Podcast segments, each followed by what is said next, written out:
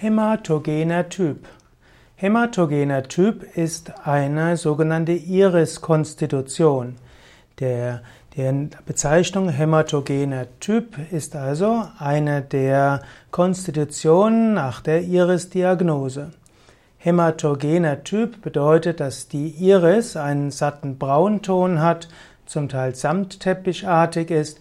Der Mensch hat typischerweise dunkle Haut, kräftige Haare und ist eher ein südländischer Typ. Der Hämo hämatogene Typ laut Iris-Diagnose hat eine gewisse Neigung zur Dyskrasie.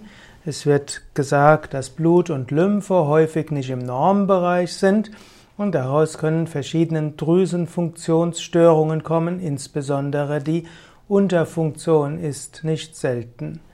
Der hämatogene Typ hat oft eher Blutkrankheiten und Kreislaufkrankheiten.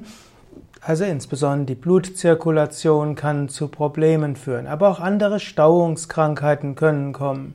Dazu gehören zum Beispiel Verhärtung der Drüsen, dazu können Gallen- und Nierensteine entstehen, es kann eine zu hohe Blutviskosität geben, Muskelkrämpfe können entstehen, Parästhesien, also Missempfindungen, Krampfadern und Blutungen. Und äh, so ist, und außerdem gibt es eine gewisse Reaktionsarmut beim hämatogenen Typ. Das heißt, die Augen bleiben relativ ähnlich, auch wenn Krankheiten da sind. Ist also nicht so schnell zu sehen, wie zum Beispiel bei blau-grünlichen Irissen, wenn sich etwas ändert. Die der hämotagene Typ, also einer der drei Grundkonstitutionen in der Iris-Diagnose.